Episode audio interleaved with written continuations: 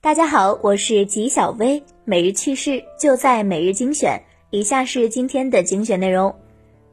通常博物馆都是看文物的地方，然而呢也有例外的。近日，八大知名博物馆轮番在线直播，包括中国国家博物馆在内，让人们体验了一把云春游。其中，中国寿光蔬菜博物馆竟然还开启了直播卖菜，帮助农民售出了大量蔬菜。据了解。除了线下实景直播、专业主播讲解，这次博物馆集体直播、接地气的操作层出不穷。纪晓薇表示，一想到加油站都能卖菜，忽然觉得博物馆直播卖菜也不是什么稀罕的事情了。为了加大复工力度，富士康也是敢于砸下重金。据媒体报道称，为了加大复工力度，郑州富士康增加奖励。新入职员工在满足相关条件后，可获得七千元。具体而言，第一次发放要求是打卡满三十五天，且在职超过六十天，发放三千元；剩下四千元在打卡满五十五天，且在职超过九十天时发放。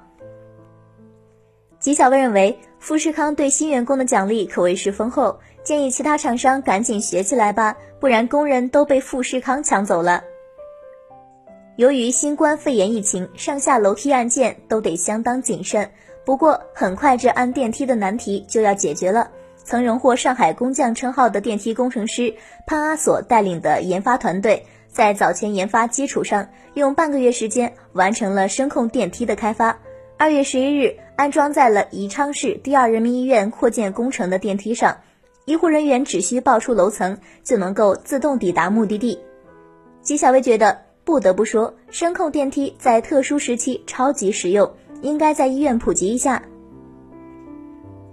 人们为了降低感染新冠肺炎的风险，大都不外出，那交水电费就成了一大难题。一旦没有及时交费，就会有断水断电的风险。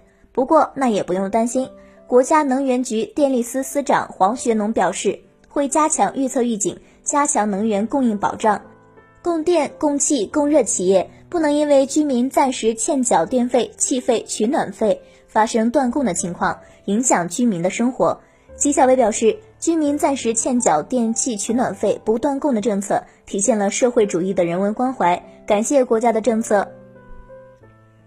以往啊，风景区都是人山人海，但是呢，现在不同了。二月二十一日，黄山风景区正式恢复对外开放。